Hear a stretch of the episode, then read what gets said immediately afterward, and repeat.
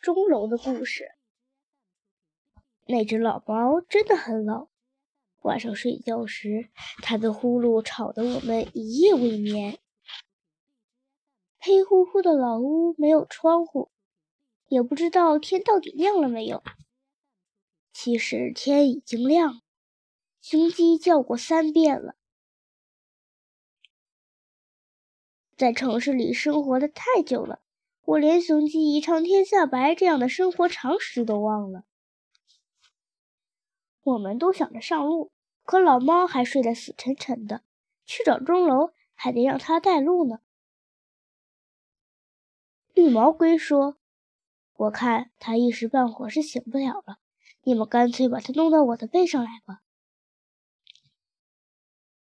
我把身子往外挪了挪。虎皮猫和黑花猫连拖带拉的把呼呼大睡的老猫冻上了绿毛龟的后背，和我紧挨在一起。白胡子的老头穿着一身白衣白裤，在院子里打太极拳，他的心思全在那一招一式上，一点儿也没注意到我们浩浩荡荡的出了院门。天上洒着小雨点儿，白露过后，秋雨就一场接着一场了。老猫醒了，也许是小雨点儿把它淋醒的。我怎么会在这里？老猫睁开眼睛。我怎么会躺在一堆青草里？对不起，老祖宗。黑花猫连忙道歉。刚才你睡得正香，我们不忍心叫醒你，但是我们又急着寻找钟楼，所以，所以就把我绑架出来了。老猫气呼呼地坐了起来。对不起，老祖宗，我不接受你们的道歉，也不会原谅你们。我不明白老猫为什么会生这么大的气。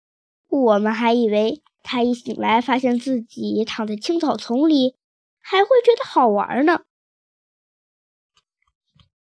你们在做这件事情的时候，想过一个一个上了百岁的老人没有？他与我相依为命，每天朝夕相处。今天早晨，如果他发现我失踪了，那后果将是怎么样？我们这才意识到做这件事情的后果会不堪设想。我们后悔莫及。哎呀，做什么事情都不能只想着自己。绿毛龟撒开腿就往老猫的家里跑，只有我心里最明白。绿毛龟虽然什么都没说。但是他一定心里比谁都明白，因为他有智慧，所以他知道反省。我们回到老屋时，白胡子老头正在四处寻找老猫，他急得双手不停颤抖。如果老猫不及时出现的话，老人可能会中风。老猫叫我们在院子外等着他，他和白胡子老头一起吃了早饭。不知道老猫和老人是怎么交流的，也许生活在一起时间长了，彼此之间就心意相通。老猫出来时，脖子上挂了一个袋子，里面装满了鱼竿，仿佛老人知道他要出远门似的。老猫重新坐在绿毛龟的背上，为我们指引前行的方向。雨还在下，路过一个荷塘时。只见泛着涟漪的水面上还有几片残败的荷叶，这使我勾起了对夏天的回忆。我能想象出，在夏日水塘里一定挤满了荷叶，荷叶间一定有许多婀娜多姿的荷花在随风摇曳。黑花猫摘了一片虽然完整但已经发黄的荷叶，举在老猫的头顶当雨伞。一路上。老猫给我们讲了许多有关钟楼的事。我的童年就是伴着钟楼的钟声度过的。那时候，钟楼就矗立在一道河湾旁。钟楼里住着一个敲钟的人，每天晚上，敲钟人都会准时把钟敲响。钟声传到很远的地方，钟声也能把祝福传递给很多人、很多动物。当然，这里面包括我和我的主人。所以我能长寿，我的主人也能长寿。后来呢？不要插嘴，我讲到哪儿了？哦，那个敲钟人养了几只猫，我经常找他们去玩呢。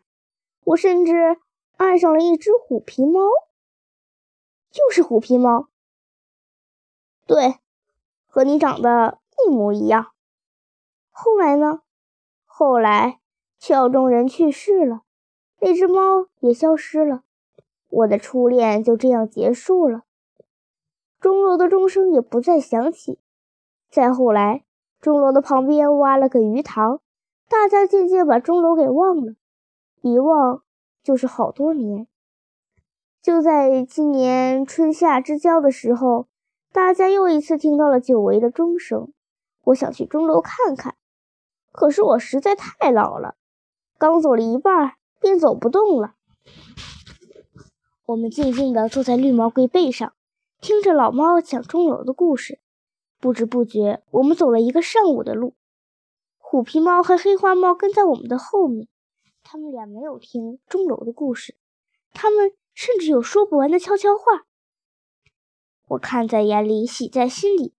虎皮猫逐渐走出了自卑的阴影，它现在自信而快乐。你不用担心它们，恋爱中的猫无论走多远的路也不会觉得累的。走到一大片果园的尽头，看到了那个挖的鱼塘。